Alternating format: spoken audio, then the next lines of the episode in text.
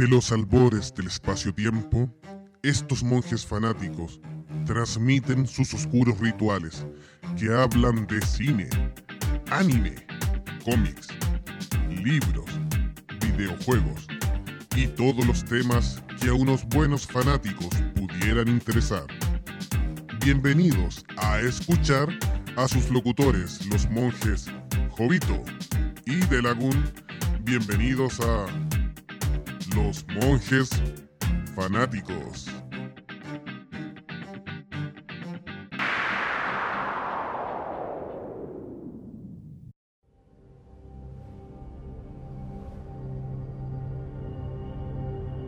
Hola amigos, estamos en un nuevo programa de Monjes Fanáticos. Hoy me acompaña Gaudí. ¿Cómo estás Gaudí? Muy bien, esperando esta nieve que podría encerrarnos a todos en la casita. Y en los controles, Don Machimaro. ¿Cómo están amigos míos? Vamos a seguir haciendo un viaje al, al pasado, a estas series y películas que nos van llamando la atención y nos van conquistando a los fanáticos. Y esta vez queremos traerle todo el peso de la ley, pero no es de cualquier personaje.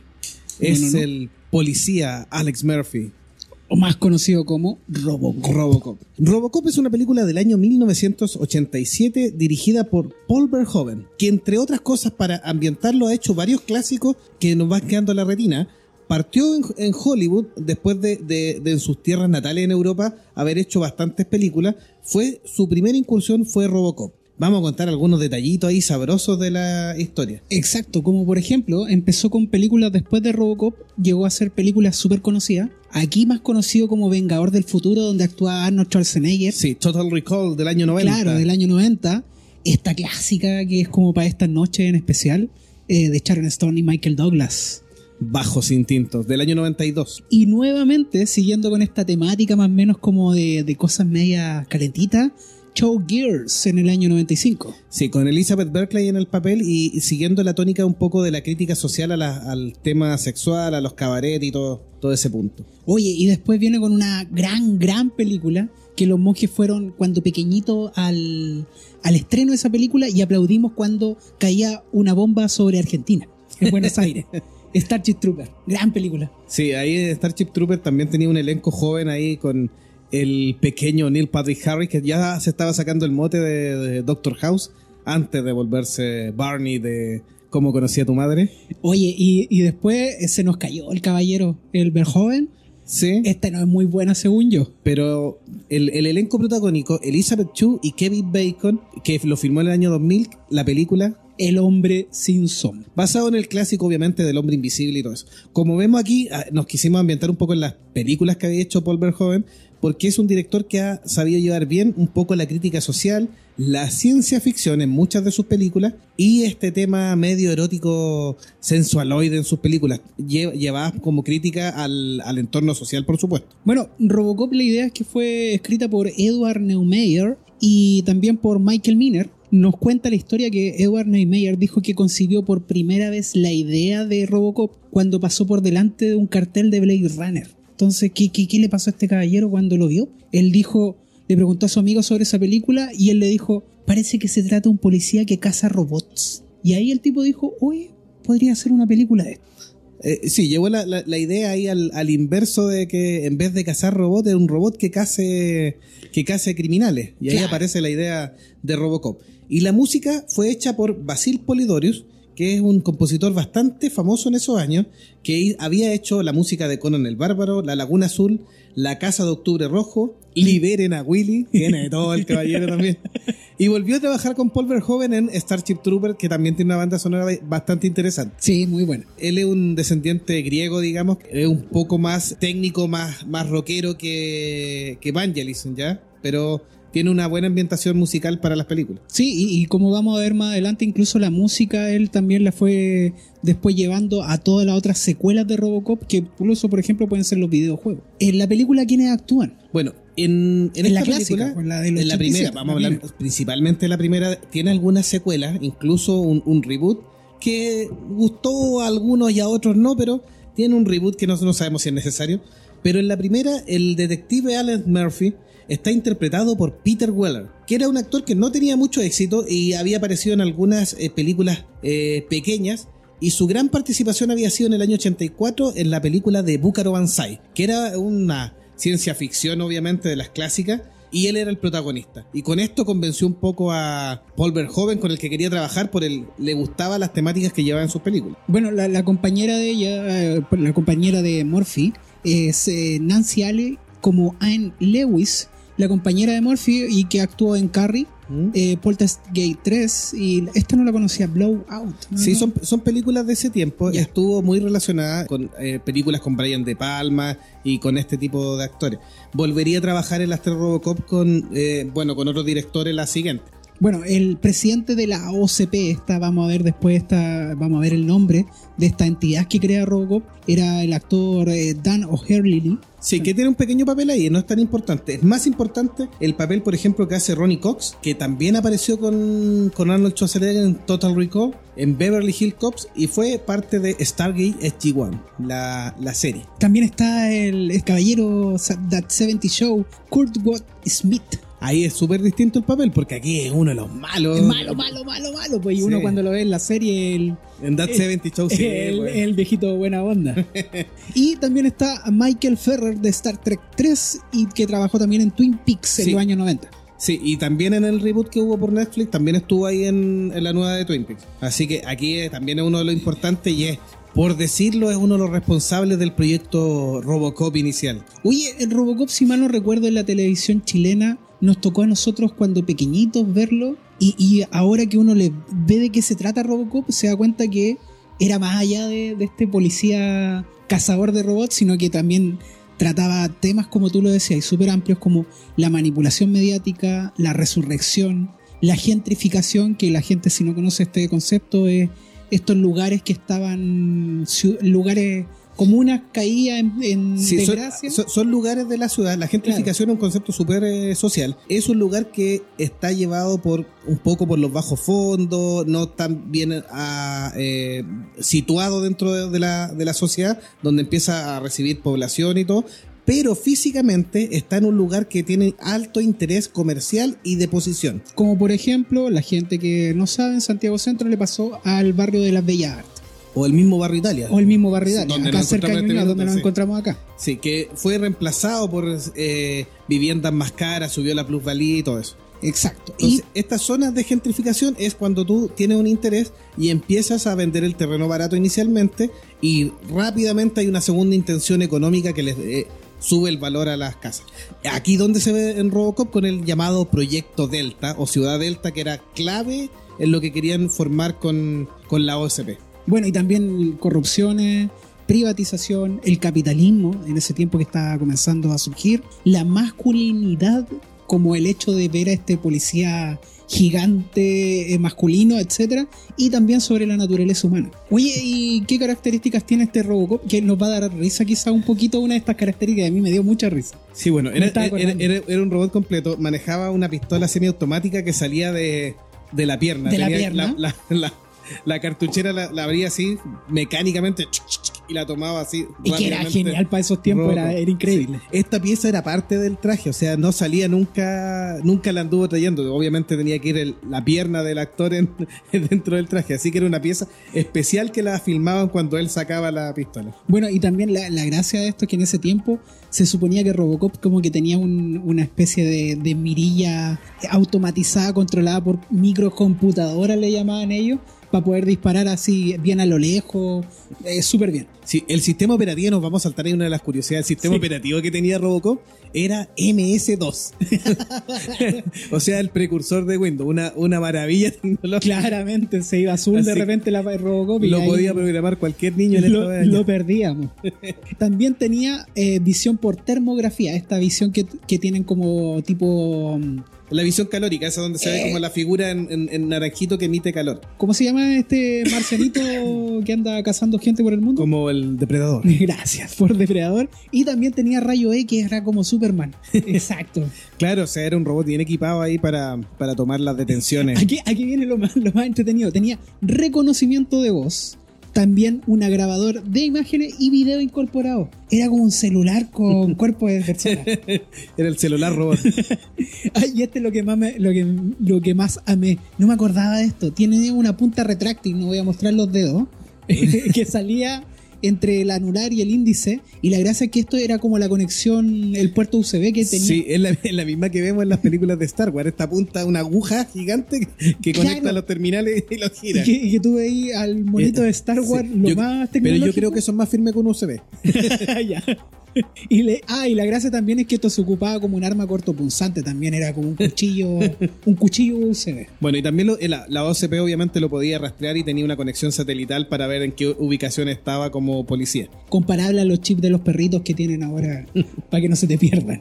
Oye, y la película de Robocop, ambientémoslo quizás la gente para que se vaya metiendo un poquito en la historia de qué se trata. Si la- el que no la ha visto se pierde una muy buena película que tiene un- un- una ambientación también tipo de estos como especie de reality show o, show de, policía y todo, donde hay una pseudo cámara de panfleto de propaganda para la OCP y lo que es en la ciudad del mañana. Bueno, la, la OCP es como una organización, la Omni Consumer Products, que la gracia es que tiene que vender un producto para que esta ciudad, que es Detroit, Michigan, está al borde del colapso, entonces ellos ofrecen como un sistema de seguridad y para ese sistema de seguridad ellos ofrecen una especie de policía del futuro. Un policía del futuro, claro. El objetivo era esto que estábamos conversando, sacar todos los guetos y las partes malas de la ciudad de Detroit y crear la nueva ciudad Delta.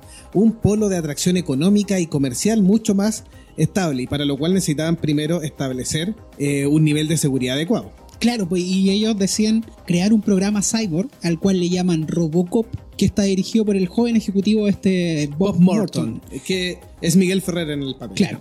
Y el programa Robocop eh, justo necesita a un conejillo de India. Sí, esto, esto lo toman porque habían tratado de hacer un robot neto, eh, sin, sin, sin un usuario humano no- o no cyborg, digamos, y había tenido fallas de seguridad, lo que val- lo dejó medio complicado. Y ahí viene el personaje de Ronnie Cox, que es bien malulo para sus cosas. Y este entonces necesitan un candidato y toman un candidato recién fallecido.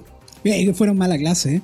porque en la misma OCP, como sabía que los barrios eran malitos, como que los mandó al peor barrio a todos los policías para ver cuando se les muriera uno, agarrar ese candidato y transformarlo en este robot. Y el policía que muere es Alex Murphy. Pobrecito. que se encontraba patrullando con su compañera, Anne Louise, la actriz Nancy Allen, y están siguiendo a la pandilla de Bodycare hasta una vieja acerería abandonada.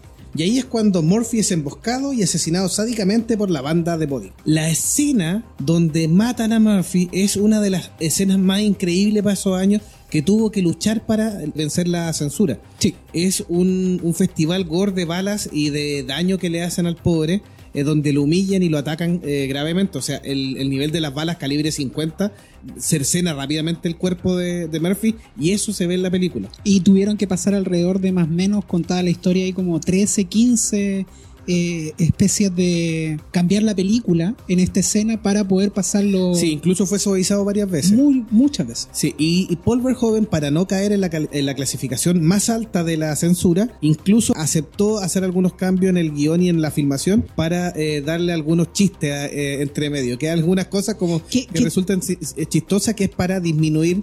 Eh, el nivel de, de violencia y por eso quedar en clasificación adulta, pero no tan restrictiva. que es como un humor negro, que, que, que, eh, eh, partían, como decía Jovito, partan ya por favor a mirar esta película. Bueno, Murphy es declarado muerto Sí. en esta escena que es increíble, es muy bien hecha. Y oportunidad que va a aprovechar la OCP para llevarse su cuerpo al centro de investigación y lo utiliza como este conejillo de indias para crear a Robocop. Y que la gracia es que este personaje seguía por tres instrucciones básicas de programación. Sí, eh, ha- hacen una analogía un poquitito a lo que son las leyes de la robótica, mezclando un poquito el concepto de ciencia ficción, cyborg, robot, el tema de las leyes de la robótica de, de Isaac Asimov, de no dañar al ser humano, no dejar que por inacción sea dañado, etcétera.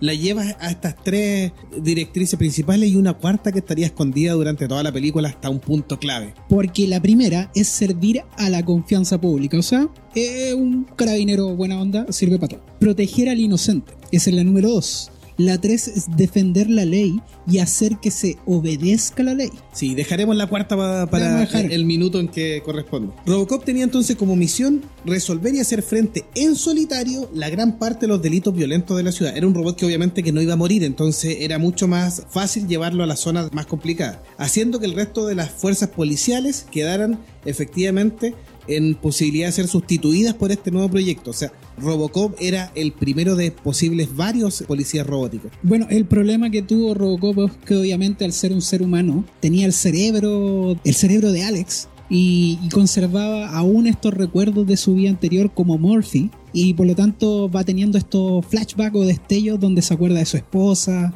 de los hijos, de lo que le pasó en el asesinato, etcétera. La compañera se empieza a reconocer estos gestos en el, en el robot, Sí. pero no sabiendo que es Murphy. Que Murphy, sí. Exactamente. Y, y trata de. ahí ella trata de saber de dónde salió Robocop, de por qué apareció, por qué se guarda silencio con respecto a cómo es este robot. Y obviamente el, el malo, este Bob Morton, es ascendido. pues, O sea, le dicen, oye, esto es una maravilla. Es un iPhone muy bueno.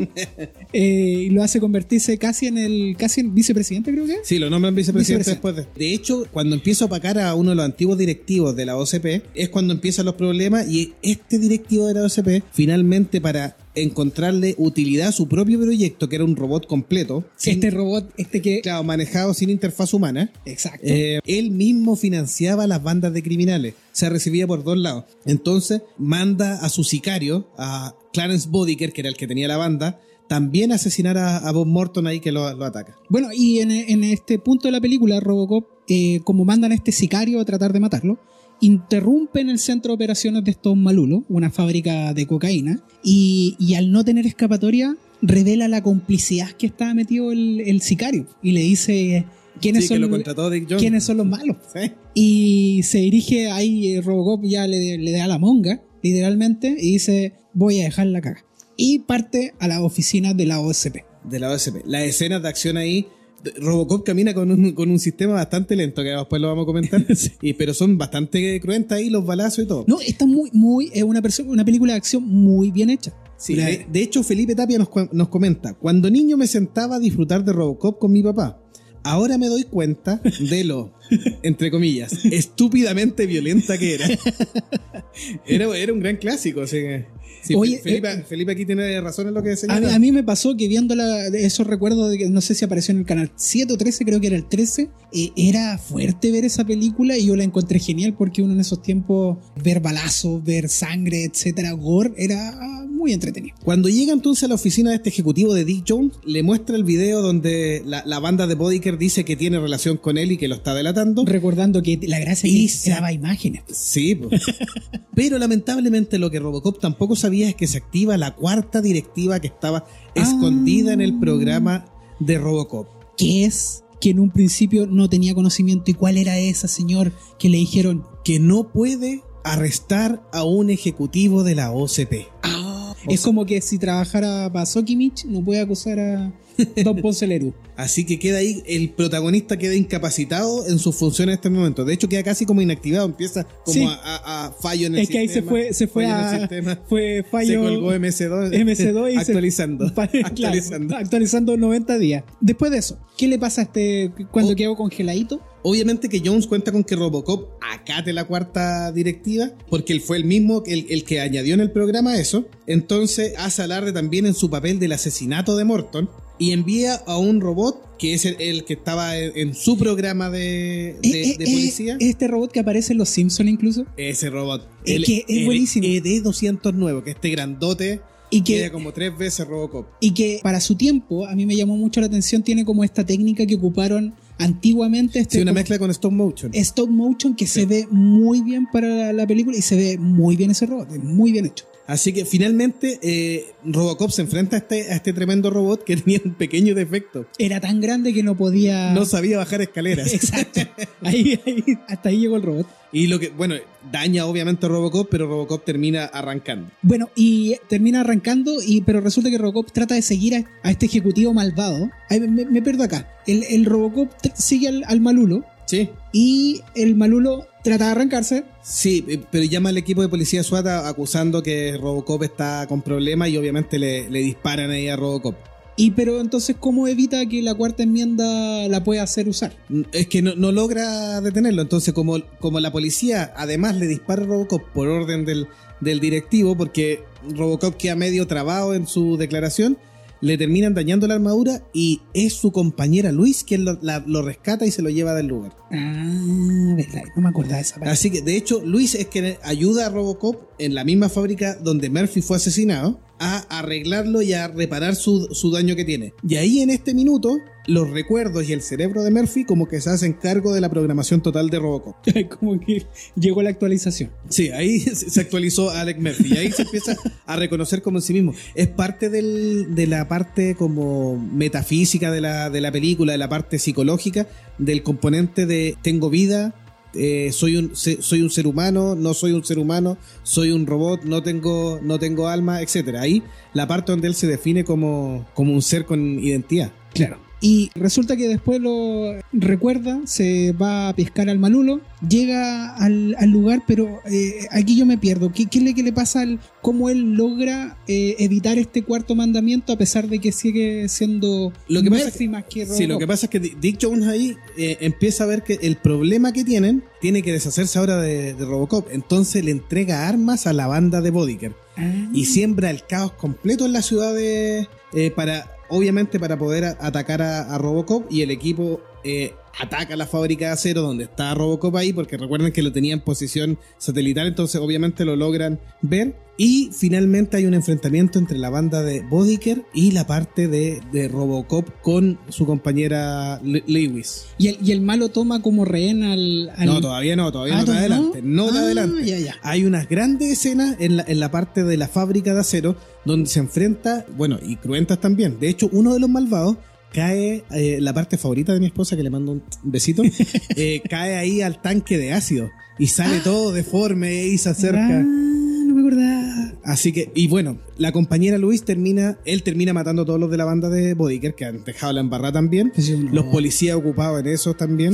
y Luis termina herida, pero no de gravedad, así que ahí es donde él recién vuelve a donde Dick Jones para hacer cumplir la ley. Pero ah, Dick Jones no lo puede tomar preso, po. Ah, pero no contaba con que él vuelva a interrumpir, vuelve a mostrar la confesión del asesinato de, de Morton. Manda el mensaje WhatsApp. No, está ahí con toda la directiva porque logró entrar al edificio de nuevo de la Ah, OCP. ya. Y está con toda la directiva y cuando están uno de los directores supremos de la OCP ve que este, este tipo era un canalla que estaba metido con líos de, de criminales, que había participado en el asesinato de Morton, Lo despide. lo despide. Y ahí está la clave. Y ahí Y en ese minuto, Robocop Se ya no tiene que cumplir la cuarta sí, ley. porque no la logra romper, pero no la tiene que cumplir porque ya Dick Jones ya no es un miembro de la OCP, entonces lo termina tirando por la ventana. Muy güey. O sea, en un final bien, bien gory, bien fuerte ahí, lo termina expulsando y todo. Y el, el, el directivo ahí como, muy bien, policía. Pero es ¿Cuál como- es tu nombre, chico? Me llamo Murphy. Y esa es la parte clave, o sea, él ya se identifica ahí como Murphy. Y ese es el final de la, de la, de la película número uno. Oye, bien care nalguita el directivo que llegó para los puros aplausos nomás. po. Sí, pero bueno, eso lo hizo. Sebastián Hernández nos dice, Robocop 1 es lo máximo, tenía hasta un póster en la pieza. Oye, el, el póster, que ahora lo recordé, aparece en los juegos, aparece en las bandas sonoras y es un póster muy reconocido, muy bien hecho, al nivel de estos tipos póster como esa época de Volver al Futuro, a ese nivel. Sí, pues buenísimo, sí, un- buenísimo. Un clásico. Oye, y también existe, eh, bueno, esta es la película número uno. Sí, es la más completa, eh, es la primera, en la que los fanáticos le tienen mucho más cariño. Y tendría dos secuelas. Robocop 2, que volvería eh, Peter Weller como Alex Murphy, eh, Nancy Allen también en, en su papel. Y tenía dos características principales que les quiero contar. Una que era dirigida por Irving Kirchner, que es el, director. Del episodio 5 de El Imperio Contraataca de Star Wars. Sí. Eh, y es un director que en ese tiempo acababa de dirigir eh, El Imperio Contraataca, considerado todavía para algunos como la mejor película, entonces tenía mucha expectativa en esta película. Pero la película fue un éxito moderado en un el éxito cine, moderado. Y Pero, te- tenía otra característica. ¿Sí? El guion estaba hecho por Frank Miller, uno de los maestros de- del cómics, un poquito loquito, pero Pero recordando que en esa época quizá el cine iba como estos tiempos que tiene el cine de repente que le va mal, etcétera. En ese tiempo era la época del VHS. Sí, es el VHS quien vuelve a rescatar a Robocop. Le la primera le fue muy- bien, la sí. segunda bajó, pero obviamente fue una película de culto de, en VHS. En VHS. Y por esa razón, Filmaron la tercera. exacto. La segunda, además, bueno, estas características, Irving Kirchner no logra una tan buena película, aunque hay algunos que les gusta, modificó mucho el guion de Frank Miller. De hecho, después a, a- a la postre habrían sacado un cómic donde Frank Miller obviamente cuenta su, su versión de- del tema, cómo la había tratado, cómo la había hecho. Él tuvo por muchos años eh, enojado con el, con el cine porque le habían cambiado el guion y que además el director y otros productores se lo calificaron como infilmable. Entonces estuvo muchos años enojado hasta que Robert Rodríguez, bueno, lo terminó convenciendo con el tema de Sin City. Ah, claro. Así que ya ahí le volvió a agarrar el gustito, que bueno, terminó dirigiendo la segunda parte. Pero Frank Miller en ese tiempo quedó muy, muy enojado de este tema. Y vendría entonces la secuela en el año 93 llamada Robocop 3. Bueno, en la, la 87 la primera, en el año 90 Robocop 2 ¿Mm? y en el año 93 Robocop 3, Sí. que en este caso es dirigida por Fred Decker y fue ambientada en un futuro esto nuevamente distópico del Detroit, etcétera. Y, y el argumento es que Robocop nuevamente está tratando de encontrar a una nueva familia, está como huerfanito con la, con la Sí, vida. el- el- en la segunda lucha con la incur- incursión de una droga eh, llamada Nuke, O- o- me recordó como a, a Doom, una cosa así. Sí, eh, de- de- llamada Nuke, que eh, ataca las calles y obviamente tiene que, que ver todo eso. En esta está lidiando con la venta de la OCP a una compañía japonesa.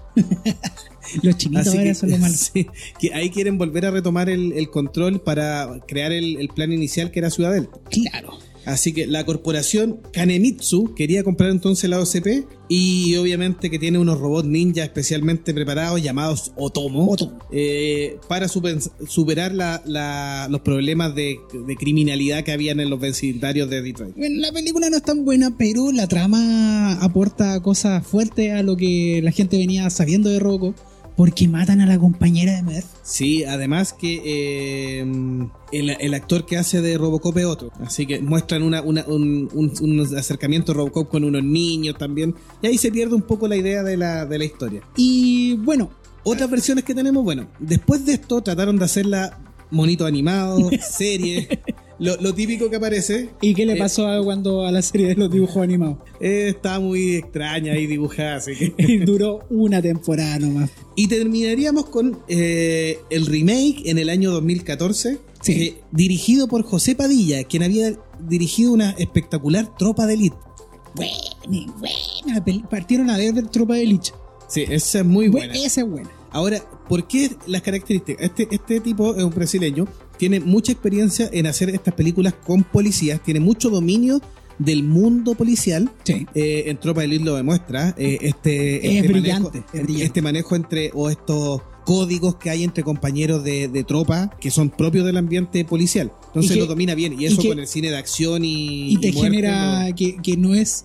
Aquí no hay buenos ni malos, como en Tropa de Elite pasa, que tú te das cuenta que te pasa, te está contando la historia de los dos lados y te das cuenta que realmente los más malos son los buenos. Así es. Bueno, y la- lo, lo otro clave aquí es que el elenco es de lujo. El papel de Alec Murphy lo hace Joel Kinnaman, que lo hemos visto en varias películas más. Pueden verlo en Altered Carbon, que sale en, En en Netflix. que logra también un bastante buen papel. Sale Michael Keaton, Jack Hurley, Gary Oldman y Abby Cornish, Samuel L. Jackson. Jackson, sí. Abby Cornish hace el papel de Clara Murphy. En esta versión, Sí. el, el personaje de Luis lo hace un policía afroamericano que tiene mucha menos importancia que en la película original y aquí está mucho más basada en los recuerdos de Murphy con su familia. Ese- esa parte Sí, como que yo la la- la rescato que es distinta y, y está bien hecha. En que es mucho más eh, importante el lazo que tiene con su esposa y con su hijo. Sí. Más que en la película antigua donde como que la familia se la llevan a otro lado y chao y Sí, como que. me acuerdo de mi familia, pero eh, ahí en la está. primera eh, acción Sí, pura. Sí, aquí, aquí se, se enfocan en la parte de Alec Murphy y familia. Oye, y parece que viene una nueva secuela de Robocop. Sí, están ahí avisando que vendría ahí ya estos famosos que para el 2020 o 2021 quieren lanzar una nueva Robocop, pero olvidando la Robocop 2, que algunos dicen que, que vale la pena dejarla, Robocop 3 y este reboot también dejarlo de lado y sería una continuación directa, esta supuesta Robocop eh, 5 sería una secuela directa de Robocop 1, de la del Ah, año ya. 87. O sea, borrarían de un sopetón toda la otra historia, como por ejemplo lo van a hacer con Terminator. Exacto.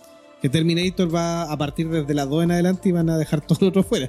Es la misma idea, que es la, la nueva moda que tiene Hollywood. Bueno, Así que esperemos a ver qué, qué se concreta. ¿Qué pasa con eso? Y, y aparte de eso, lo otro que nos toca a los monjes también, hay cómics de Robocop. Sí, eh, lo más relevante es lo que ya conversamos, que Frank Miller saca su versión de Robocop, que, que era la que él quería, Y también hay una mezcla con el Terminator, que también en algún minuto, si los fanáticos lo quieren, podemos conversar también de esta saga de Terminator. Porque está escrita por Frank Miller. Aquí Eh, está por la Frank gracia. Miller también, así que ahí mezclan la historia de Skynet y, y cómo Robocop es tan importante para el desarrollo de Skynet y crear la guerra que finalmente va Claro. a revelar a las máquinas contra la humanidad. Robocop es un pedacito de cómo se crea la Skynet. Claro, es como el primer paso porque es un cyborg, es algo intermedio. Oye, y la razón por, también por la cual elegimos eh, ver a Robocop es porque también está ligado a algo que nos encanta, que son los videojuegos.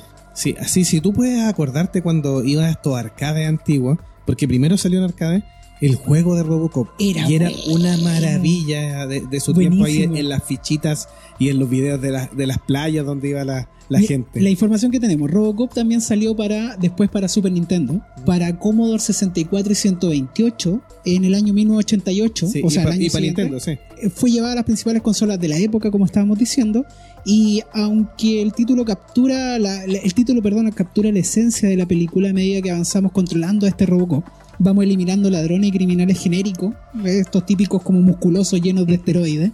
Era un tipo como Doble Dragon. Los que no conocen el juego de Robocop era parecido a Doble Dragon, pero con Robocop y con disparo. Bueno, la empresa encargada de esto fue Ocean, la misma compañía que trabajó con licencias para ese tiempo de juegos de Batman, Jurassic Park, Cobra Rambo o Los Intocables, por ejemplo, pero conscientes de la dificultad de poder lanzarla para todos estos tipos de gamas de consolas que habían, eh, le dejaron a los japoneses de Data East y así esta compañía nos regaló seis niveles de auténtica gloria ochentera. Eso es como lo dejamos. Sí, y la música del videojuego es de Basil Polidorius, igual que en la película, así que es bastante buena la versión que tiene.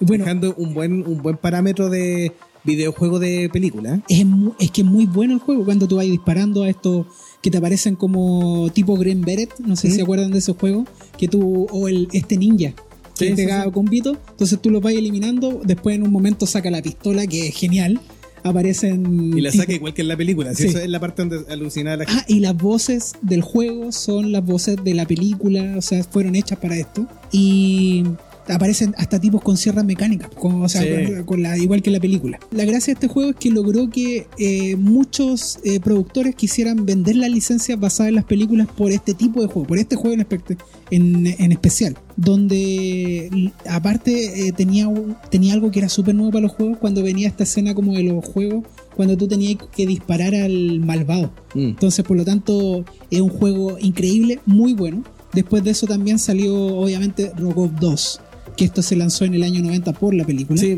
viene ahí Robocop 2, Robocop 3, que no son malos juegos, pero obviamente no tienen la magia del, del primero. Aunque Robocop 2, eh, eh, buscando información, fue elegido, ganó varios premios como el mejor juego del año. Ojo ahí, para los que les gustan los, los shoot. Y Robocop 3, mm, que queda ahí, eh, lo catalogaron como un juego difícil, medio malito. Era un lujo porque en esa época invirtieron en una empresa que creó motores gráficos para este juego muy bueno, pero el juego era bien difícil de jugar, era bien, bien raro. Y luego de eso salió en el 93 otra nuevamente basado en el cómic, esta Robocop vs Terminator, eh, un juego más como tipo esto Sí, a este sí le fue mal. Capitán América medio malo. No, no lo jueguen, por favor, no lo busquen. Luego de eso salió Robocop para PlayStation, en la Xbox original, la GameCube y para PC en el año 2003, que también no tuvo mucha relevancia, también un juego de, de shooter. Y también la última versión que nosotros encontramos, pero que yo busqué y ahora no se encuentra,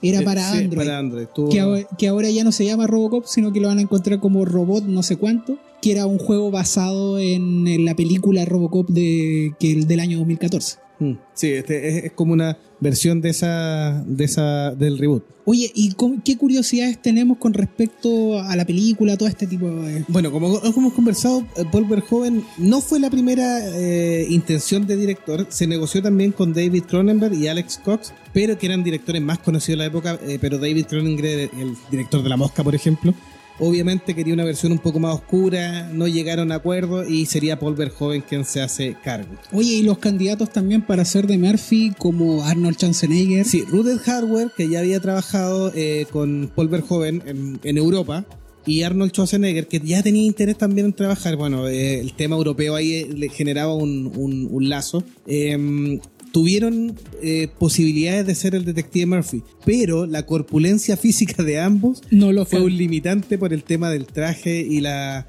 Aquí hay muchos... eh, hay, que, hay que pensar que Robocop también está ambientado en algunos héroes Marvel, eh, como eh, Rom, que era una especie de robot, y en el juez Dredd.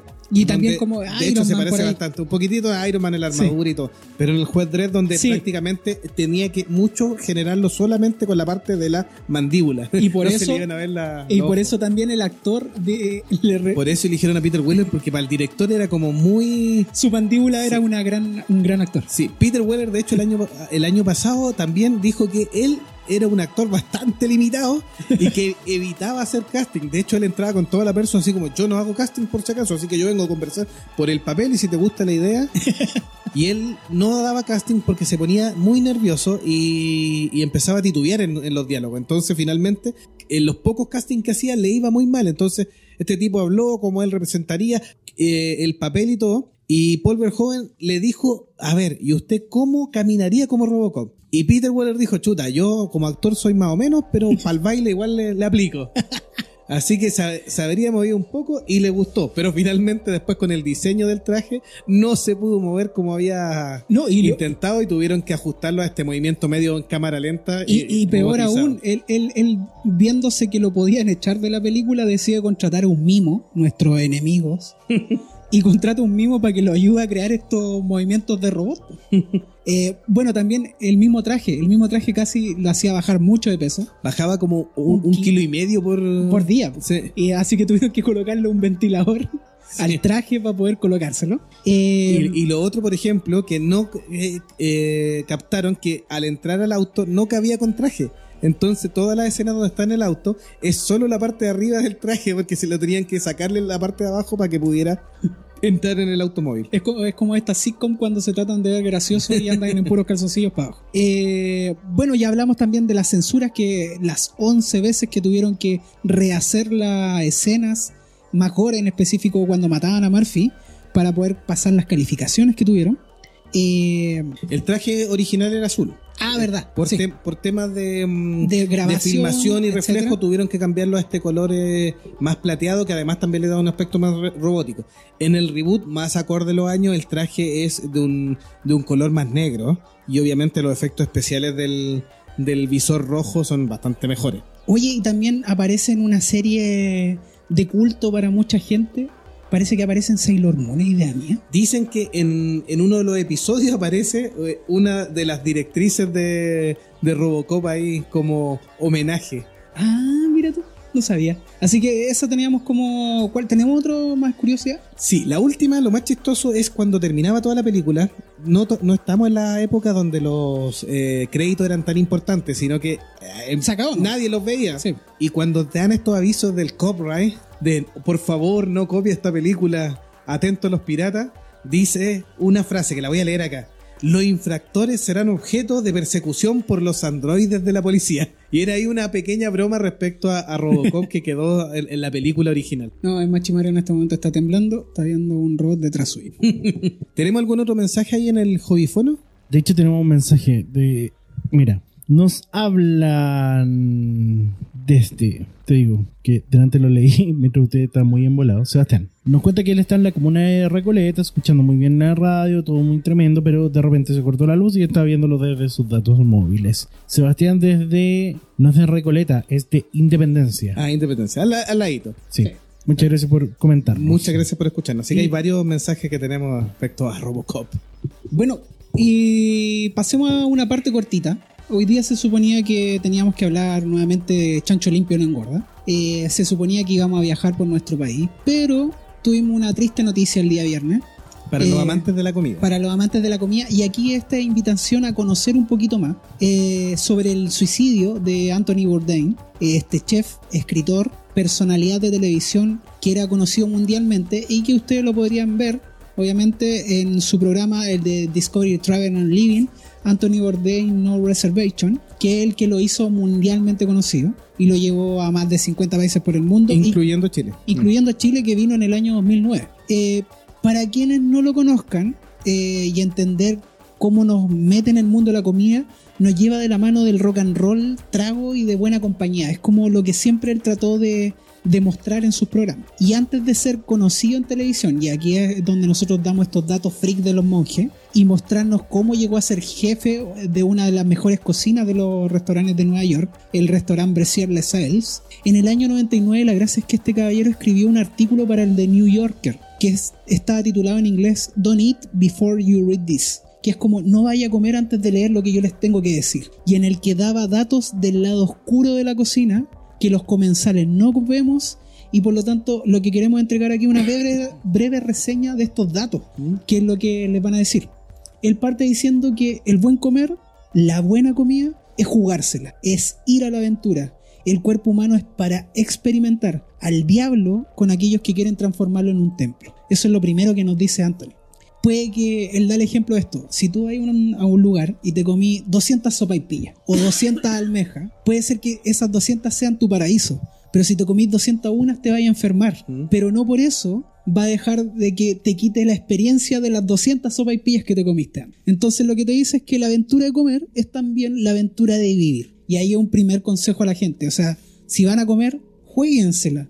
Eh, cuesta mucho también. Uno tiene miedo a enfermarse. Salir de la zona de confort de los platos extraños. El otro que a mí me llegó muy fuerte cuando yo lo leí esto, porque está en uno de sus libros, es que recomienda que vayamos a comer un día más a los restaurantes y no que vayamos el fin de semana. Y la razón de esto es que los cocineros van trabajando, como sabemos, trabajan muchos turnos, muchas horas y están bajo mucha presión. Y los fines de semana para ellos son los peores días.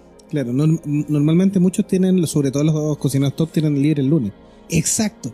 Y por lo tanto él te dice, anda a comer el día martes. ¿Por qué? Porque tu cocinero no va a estar de la mejor gana trabajando un día sábado con toda la presión encima. En cambio el día martes va a venir de su día de descanso y probablemente si tu cocinero es como creativo, va a tratar de crear algo porque viene con todas las ganas. Igual tiene razón dentro de lo que dice. Y esto específicamente cuando fue lanzado en Nueva York, esta crítica le llegó a muchos restaurantes. Y lo otro que también te dice es que no vayáis a comer pescado a un restaurante el fin de semana. ¿Por qué? Porque los pescados tienen que llegar frescos, se supone. ¿Mm? Se Partiendo supone. por eso. Se supone. Los pides el día jueves para poder venderlo el día viernes, el día sábado y lo que te queda el día domingo. Entonces dice, mejor anda a comer pescado el día viernes, pero el problema del día viernes es que el tipo va a andar de mal y te va a cocinar mal. Entonces mejor espera que le quede un poquito, que re- recapture algo el día martes y ese día va y te cocina con toda la cara. Ese es un dato que a mí me llegó súper fuerte. Eh, y también critica a la gente, porque le dice, los verdaderos comensales de restaurantes, los que conocen, van a comer en la semana a los restaurantes, no van los fines de semana. Los fines de semana son para los turistas, es para el que no sabe, o es para el que le llama a él la gente que le gusta pedir las carnes bien cocidas.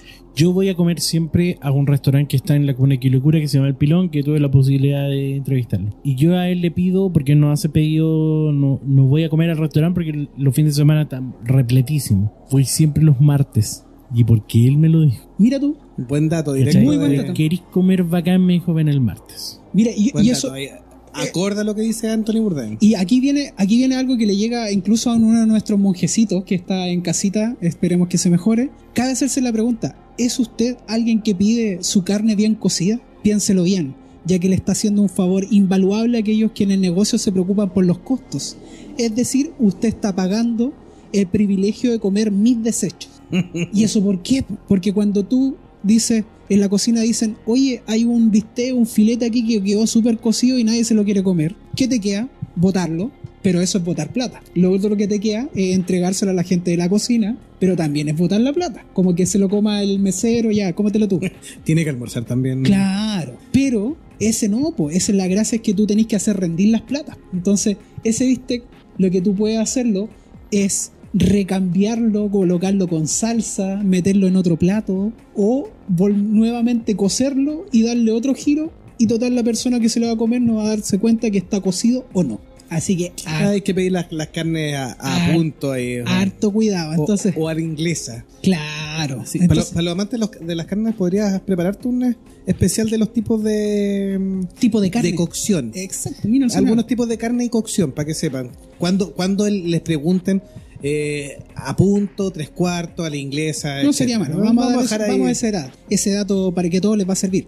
Luego se tira eh, se tira bien cortito, se tira contra los vegetarianos. Les dice que son los seres más despreciados, incluso que aquellos que les gusta el brunch, esta especie de Eh, El, comida. el brunch es mezcla del, br- del breakfast y del lunch. ¿Por qué razón? Porque el brunch para... El lunch es al- almuerzo. Claro, la gracia es que él dice como cocinero, lo peor que tú puedes hacer es trabajar en un brunch porque no hay gracia en hacer un huevo revuelto con verdura. Dice que es lo peor que te puede pasar como cocinero. Tiene, tiene su magia así el brunch. Y por lo tanto, y más encima después dice, En, en, en Santiago ya hay lugares que ofrecen brunch. Claro, si acaso, sí. Y- O y no- súper caro, sí. y súper caro. loco. y dice, y también está la facción extremista de estos vegetarianos, que él le llama al estilo Hezbollah, como estos terroristas, Sí. que son los veganos, que son los peores enemigos de todo lo que hay bueno y decente en el espíritu humano. Vivir sin carne, cerdo, ternera o sin caldo de pollo, sin embutidos, quesos o vísceras es una traición a la vida. Son conceptos de cocinero. Claro, pero Sí, por supuesto, obviamente no es ningún no, no, ataque no a nuestro- estamos atacando a nuestro nuestro, oyente. nuestro oyente, que si quieren comer un palmito no hay problema. Y bueno, y también lo que dice es que Sí, mi, si, mi- mi- mi esposa que le manda un beso dice que le encanta el brunch. eh, si usted es una persona que eh, él también es como se va a encontrar en los restaurantes, le dice, si usted le da asco encontrar pelitos y cuestiones por el estilo, pucha, mejor no se vaya a dar vuelta a un restaurante porque están con tanta presión, tan fuerte trabajando, que por ejemplo él dice el dato, ninguna cocina que realmente sea buena, tú te puedes andar colocando una cofia en el pelo, andarte tapándote o con estos gorros gigantes, porque se supone que tú no estás preparando, estás tan inmerso en hacer la comida que no te vayas a estar preocupando de los pelos o de los guantes. Mi ejemplo, a mí me va a parecer que los guantes pueden ser muy peligrosos Puede en ser la más cocina peligroso, tanto para el cocinero como igual pueden quedar trozos en la comida. y, y antigénico. Y por lo tanto, la malla del pelo, no sé si no es tan difícil Sí. ponerse una redecilla ahí. Pero a, a mi ejemplo es cuando yo veo estos food truck que están con guantecitos, mm, como que me arranco un poco, ¿no? es mejor no- una, no me gusta de mucho. repente una, una buena una buena limpieza de manos es más Es mucho mejor. Aunque el concepto esto de entre más negras las manos más sabroso no no, no- se aplica mucho. no siempre No, es no muy mentira. No, no, siempre es mentira. Ya, y, y, y la gracia es que, que todos estos datos y muchos más, los cuales se incluyen, este tipo sacó esta reseña en el año 99 y se hizo muy conocido. Y después, en el año 2000, sacó una, bio- una autobiografía que es conocido como el libro Confesiones de un Chef, un muy buen libro.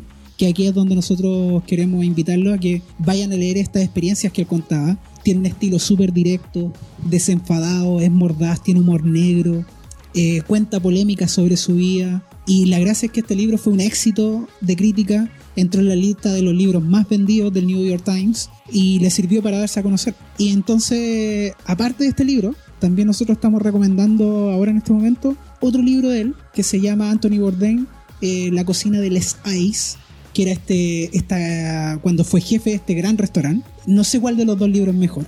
Está muy bien escrito, está muy bien hecho. Es un tipo entretenido, sí. Es De hecho, sus programas son entretenidos, sí. Eh, así que la gente que no conoce estos libros, la recomendación de nosotros es que lo lean porque es una invitación súper linda a conocer sobre las comidas. Y es más, gracias a estos libros, hoy día yo hice una comida que aprendí en uno de esos libros, que es cómo hacer de un pollo asado algo realmente extraordinario con apenas tres ingredientes. Así que estamos súper bien. Y lo último cortito es que si quieren revivir algo realmente que tenga que ver con Bourdain, es que vayan al hoyo, este restaurante que queda en Estación Central, y pidan una comida a lo Bourdain con un pipeño a lo La Bourdain. mejor wea que hay en el mundo, y lo digo, Por eso, lo, eh, digo, lo digo con harto orgullo. no, y que, y que vayan a pedir el Centenario Bourdain, que es un plato que fue hecho en su honor Cuando él fue para allá, sí. cuando fue él. Y la gracia es que esto lleva eh, prietas, arrollado, perniles, papas cocidas y longaniza. Es de este porte, no estoy tonteando, es de este porte. Y hay gente que, con suerte, entre dos personas se lo han logrado comer entre los dos. Así que el mensaje es que nosotros dedicamos esta parte en su honor y esperamos que, aunque sea un solo oyente, descubra la belleza de sus libros, de la comida y habremos cumplido con comenzar una aventura que es lo que él nos llama a vivir. Les damos las gracias a todos nuestros oyentes. Eh, esperemos que les haya gustado el capítulo de Robocop. Y bueno, eh, teníamos que hablar, ya que nos gusta también la comida como fanáticos de Anthony Bourdain.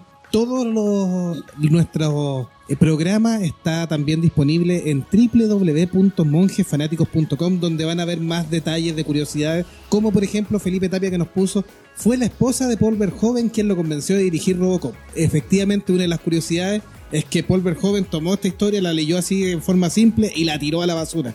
Y su esposa fue tomó el guion y le dijo, léelo bien, esto tienes que darle otra oportunidad y otra mirada. Así que todas estas curiosidades están ahí en www.monjesfanáticos.com. Así que un saludo a todos nuestros oyentes. Los vamos, saludo. sí, los vamos a dejar con la canción I Fought the Low de The Clash, que es parte de la banda sonora de Robocop, el reboot. Una de las cosas buenas que tiene el reboot, que es esta canción, y se la dedicamos a la monje de Lagoon que eh, no pudo venir en esta ocasión. Saludos, Un abrazo a Saludos. todos nuestros oyentes. Saludos a Lilu, saludos a Andrea.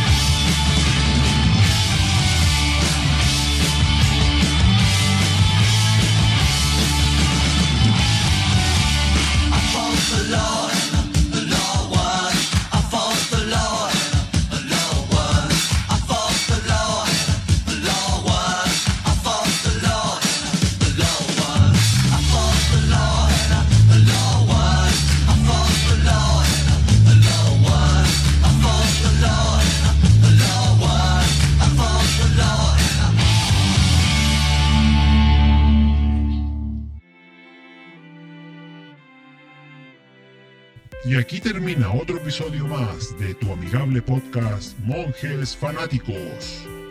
En el próximo episodio hablaremos de otro tema de interés para ti. Y recuerda que somos fuente de información sobre tus películas, series o personajes favoritos. Y que este programa está hecho por fanáticos igual que tú. Gracias por compartir este podcast y nos oímos en un próximo episodio. Hasta pronto.